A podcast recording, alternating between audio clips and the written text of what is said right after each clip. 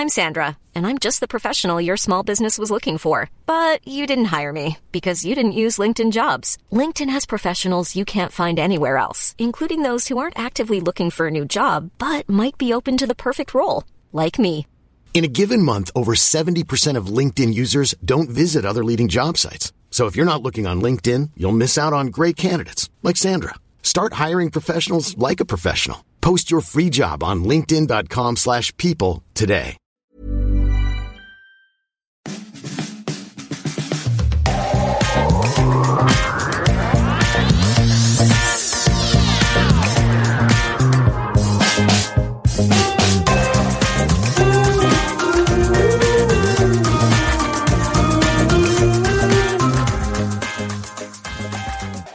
Ich bin Laura und das ist mein Podcast Feminismus mit Vorsatz. Ich bin 28 Jahre alt und wohne in Berlin. Es ist noch gar nicht so lange her, dass ich vor dem Thema Feminismus selbst total zurückgeschreckt bin, es aber irgendwie auch interessant fand. Gleichzeitig hatte ich immer das Gefühl, dass es doch sehr akademisch abläuft und ja, dass überall Fettnäpfchen aufgestellt sind, in die ich ganz sicher reintreten werde. Ich hatte irgendwie keinen Bock, dass mich jemand als gute oder schlechte Feministin beurteilt. Ja, vor allem wollte ich mich selbst nicht beurteilen. Und irgendwie wollte ich auch nach wie vor ohne schlechtes Gewissen meinen Freund fragen, ob er mein Fahrrad reparieren kann. Dieser Podcast soll dazu da sein, mich und damit auch dich Stück für Stück an das Thema anzunähern. Expertinnen zu fragen, ohne selbst die Expertin sein zu müssen. Es soll eine Einführung sein, eine Reise, bei der ich dich an die Hand nehmen möchte. Es beginnt mit einem Gefühl. Irgendwie dumpf. So ganz ausbreiten kann es sich nicht, denn der Kopf sagt, ist halt so. Aber dann häufen sich die Momente, Situationen, in denen du merkst, dass irgendwie doch nicht alles so gleichberechtigt ist wie gedacht. Ich nenne das Schlüsselmomente. Mein Schlüsselmoment damals war mein Opa, der immer super viel gebaut hat. Er hatte ein großes Grundstück, überall standen Hütten rum. Eine davon war die große Werkstatt und er hatte immer zu tun. Er wollte immer noch irgendwas Neues bauen. Und ich fand das total interessant. Aber wenn er wirklich mal Hilfe brauchte, dann kam er raus und hat gefragt, wo denn mein Cousin ist. Obwohl ich und meine drei Cousinen vor ihm standen und genauso zwei Hände hatten und ihm hätten helfen können, irgendwas zu halten oder so. Aber er hat bei dem Thema einfach durch uns durchgeschaut und weiter nach meinem Cousin gesucht. Ich kann mich einfach noch ziemlich lebhaft an dieses Gefühl erinnern, dass ich das damals nicht verstanden habe, dass ich ihm gerne geholfen hätte, dass ich gerne mehr gelernt hätte. Ich glaube, das war einfach einer der ersten Momente, an die ich mich erinnern kann, wo wirklich krass aufgrund meines Geschlechts unterschieden wurde. Ich will mich nun also auf die Reise begeben, mich näher mit dem Thema Feminismus beschäftigen, sehr viel näher. Als allererstes tauchen super viele Fragen auf. Warum Feminismus? Wie läuft das ab? Was muss ich da machen? Was muss ich wissen?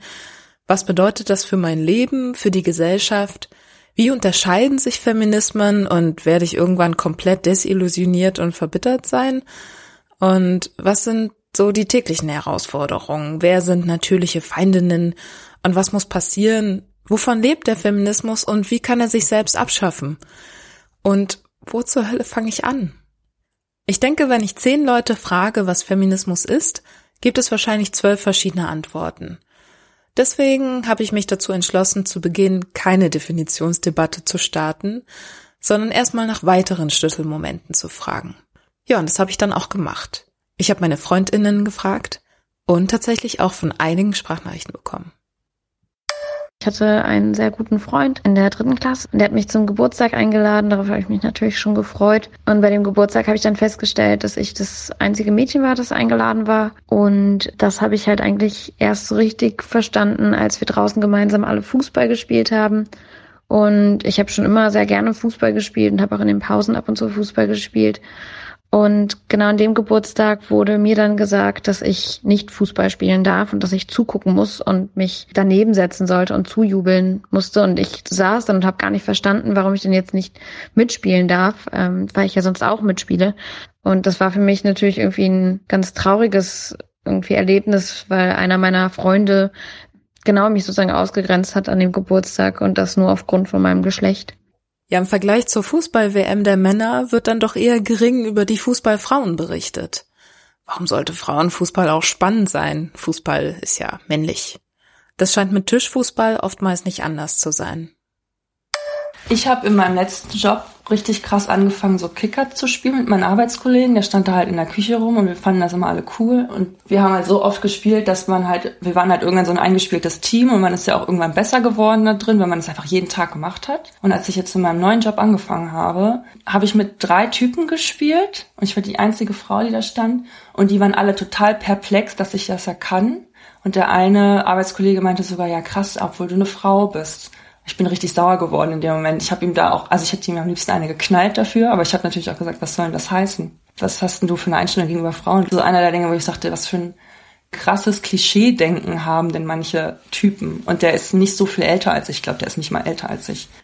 Abgesehen von Fußball ist alles, was mit Technik zu tun hat, komischerweise auch ganz schön männlich.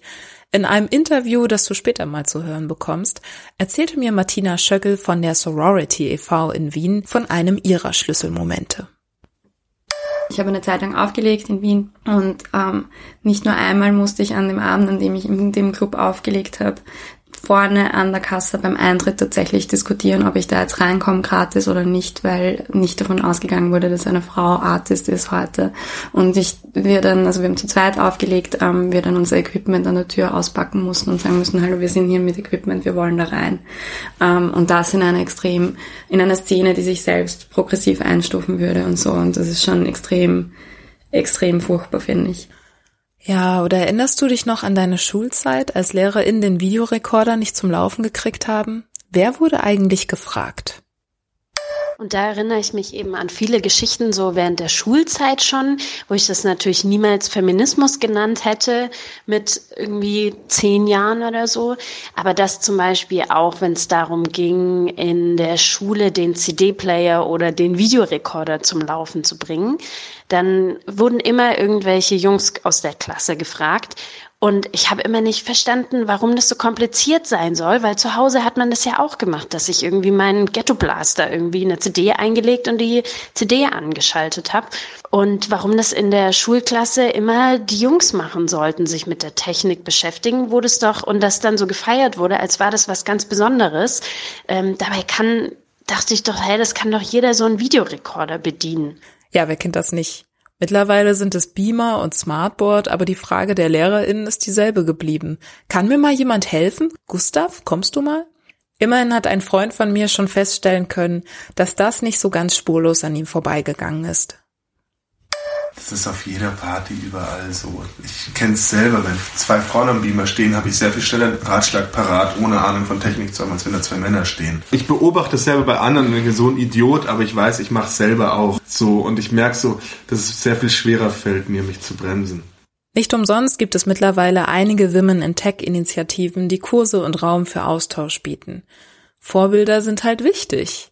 Bei einer Veranstaltung habe ich mal von dem Scully-Effekt gehört.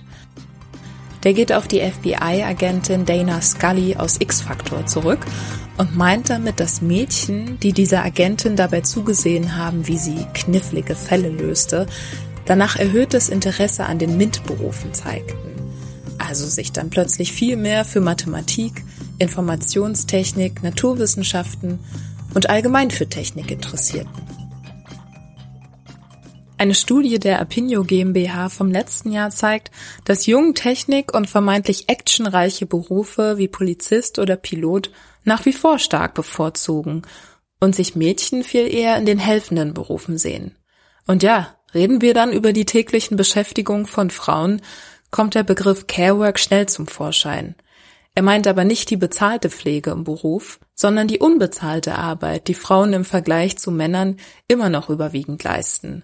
Also putzen, organisieren, einkaufen, die Pflege von Kindern, Kranken oder alten Menschen, die Beziehungsarbeit zu Freundinnen, für die eigenen Kinder in Ehrenämtern. Sich kümmern, zuhören, für jemanden da sein, das ist alles irgendwie weiblich besetzt. Ein Freund von mir musste sich da offensichtlich auch hinterfragen. Also ich glaube, ein Schlüsselerlebnis war für mich auf jeden Fall, dass ich es mal geschafft habe, eine Freundin so lange mit meinen ähm, persönlichen und mentalen Problemen zuzuquatschen, bis sie irgendwann mit Tränen in den Augen aus dem Zimmer gegangen ist. Und da ist mir dann leider dann erst im Nachhinein aufgefallen, dass ich eigentlich ähm, immer nur zu meinen weiblichen Freundinnen gehe, ähm, wenn ich irgendwie Probleme habe, über die ich reden will.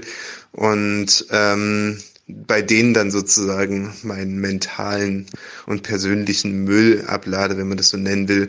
Und mit meinen männlichen Freunden über sowas eigentlich gar nicht rede. Und da ist mir dann so das Konzept Carework mal in den, in den Sinn gekommen, dass es im Prinzip eigentlich immer Frauen sind, die sich um das Wohlbefinden ihrer Mitmenschen kümmern. Und das ist auf jeden Fall so ein Ungleichgewicht ähm, zwischen Männern und Frauen, das mir persönlich in letzter Zeit sehr häufig begegnet ist und das mir auch an mir selber äh, sehr aufgefallen ist. Während sich Männer also hier und da ganz gerne bei ihren weiblichen Freundinnen ausheulen, gibt es natürlich auch Frauen, die gern unter Männern sind. Doch so wie meine Freundin zu Beginn, die beim Kindergeburtstag nicht mit den Jungs Fußball spielen durfte, musste auch eine andere Freundin feststellen, dass es als einzige Frau unter Männern echt herausfordernd sein kann. Für mich ist Feminismus wichtig, weil ich ganz lange geglaubt habe, dass es eine Selbstverständlichkeit ist und auch in meinem Leben eine Selbstverständlichkeit, weil ich in Jungsgruppen gut zurechtkomme und akzeptiert bin, zumindest vermeintlich, bis mir aufgefallen ist, dass ich die ganze Zeit darum kämpfen muss, um da gleichwertiges Mitglied zu sein und ähm, immer extrem, ja, extrem stark, extrem selbstbewusst und trotzdem zurückhaltend auf so eine weibliche Art und Weise sein muss. Ähm, und ich so dachte, nee, hä? Hier sind eindeutig Unterschiede vorhanden. Zumal so eine richtige Gleichheit in ganz vielen Bereichen dann irgendwie doch nicht gewährleistet wurde. Und ich da keine Lust mehr drauf habe. Und deshalb darüber sprechen möchte. Und ähm, ja, ich glaube, dass Solidarität unter Frauen der erste Schritt in die richtige Richtung ist. Deshalb habe ich Bock auf den Feminismus. Women united, will never be divided. Women Solidarität scheint eine der größten Herausforderungen unter Feministinnen zu sein.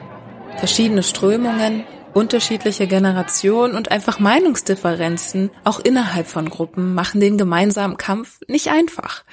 Letztendlich ist das ja aber bei den meisten Bewegungen so. Die Bewegung reibt sich schließlich am Status quo. Wieso sollte dann innerhalb der Bewegung keine Reibung stattfinden? Und Solidarität unter Frauen bedeutet jetzt auch nicht, dass alle Frauen super gut befreundet sein müssen. Das Ganze kann auch erstmal kleinteiliger gesehen werden. Also nicht noch einmal ein draufsetzen, wenn über eine Frau gelästert wird. Frauen auf der Arbeit, im Studium, in der Schule, irgendwo im Alltag unterstützen, wenn sie ungerecht behandelt werden. Also Hilfe anbieten, wenn Frauen Gewalt, ob physischer oder emotionaler Natur, ausgesetzt sind. Einfach aufmerksam sein und aufgrund des gleichen Zieles, also der Gleichstellung aller Menschen, unbedingt zusammenhalten. Gerade Gewalt an Frauen sollte ein viel größeres Thema sein.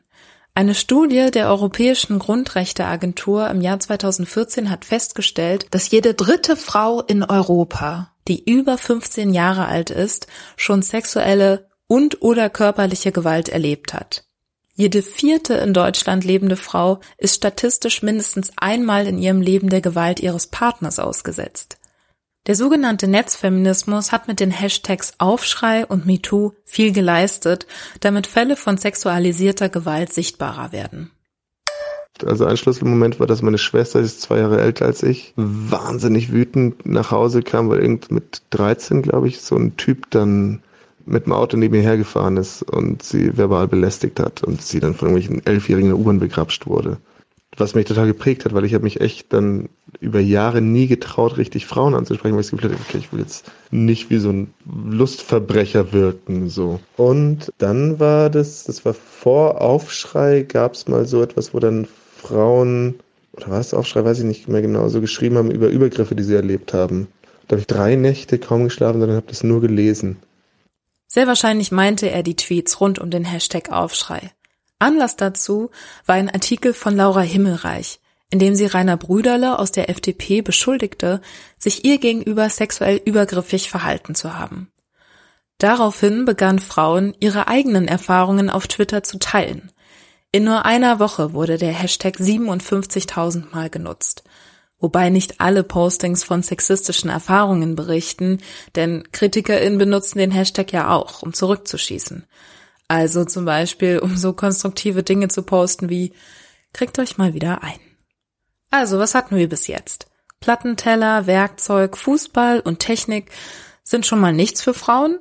Dafür können sie sich super um ihre Mitmenschen kümmern, am liebsten unbezahlt. Ja, und als Dank dafür lassen sie sich dann misshandeln. Okay, Zynismus aus. Ich denke, diese Beispiele zeigen ein paar wichtige Ausschnitte der Baustellen, auf denen Feministinnen ebenso arbeiten. Wahrscheinlich sind dir dadurch auch schon Situationen eingefallen, die so einfach nicht hätten sein müssen, wenn Gleichberechtigung schon Realität wäre. Denn daraus ziehen wir die Motivation für, ja, was jetzt eigentlich? Die Schlüsselmomente sind da und die Schieflage ist klar. Und auch mir fallen jetzt noch viel mehr Sachen ein. Was ist zum Beispiel normal daran, dass ich seit ich zwölf bin meine Outfits nach könnte schlampig wirken, macht fett oder ist okay kategorisiere? Aber was mache ich jetzt mit der Erkenntnis? Wie kann ich in Aktion treten? Mit diesen Fragen im Gepäck bin ich auf die Suche nach Interviewpartnerin gegangen. Gefunden habe ich zwei KünstlerInnen bzw. Aktivistinnen, die mit ihren Arbeiten zum feministischen Denken inspirieren. Mit Zettel und Stift oder auch mit Stickerei auf Baustellen. Na, was? Naja, ich habe jedenfalls viel gelernt und du kannst das auch in der nächsten Folge. Kannst du dich denn an eine Situation in deinem Leben erinnern, in der du gemerkt hast, dass irgendwie doch nicht alles so gerecht ist wie gedacht? Oder in der du dir gewünscht hättest, dass es anders gelaufen wäre? Wie schön wäre es zum Beispiel gewesen, wenn mein Opa damals nicht durch mich durchgeguckt hätte. Wenn er gesagt hätte, ich möchte nun den 20. Schuppen auf meinem Grundstück bauen. Wenn du möchtest, kannst du geeignete Bretter raussuchen, mal ein Loch bohren oder hier und da was halten. Zum Glück habe ich auch so zum Handwerken gefunden. Ich mache es so für mich und liebe, wie fähig ich dabei bin, unperfekt zu arbeiten. Gleichzeitig weiß ich, dass meine männlichen Freunde niemals mich fragen würden, wenn sie was bauen wollen. Dafür fragen Freundinnen, die froh darüber sind, dass ich ohne Herablassung erklären kann, wie eine Bohrmaschine funktioniert. Ich hoffe sehr, du konntest ein paar Denkanstöße mitnehmen und hast Lust, mir auch weiterhin dabei zuzuhören, wie ich dies und das rund um das F-Wort lerne. Dann ist so ein Abo des Podcasts ganz praktisch, denn dadurch bekommst du leichter mit, wann eine der neuen Folgen am Podcast-Himmel erscheint. Folge mir gern auf Social Media, zum Beispiel über feminismus.mit.vorsatz bei Instagram oder einfach Feminismus mit Vorsatz bei Facebook. In diesem Zuge möchte ich auch allen tapferen Menschen danken, die mir geholfen haben und mich immer wieder aufgebaut haben, wenn ich mit diesem Podcast mal wieder nicht weitergekommen bin. Tausend Dank auch an alle SprachnachrichtlerInnen. Danke an Luis für die eingängige Titelmusik und Svenja für das schöne Cover. Ja, ich verbleibe mit feministisch vorsätzlichen Grüßen. Bis zum nächsten Mal. Tschüss!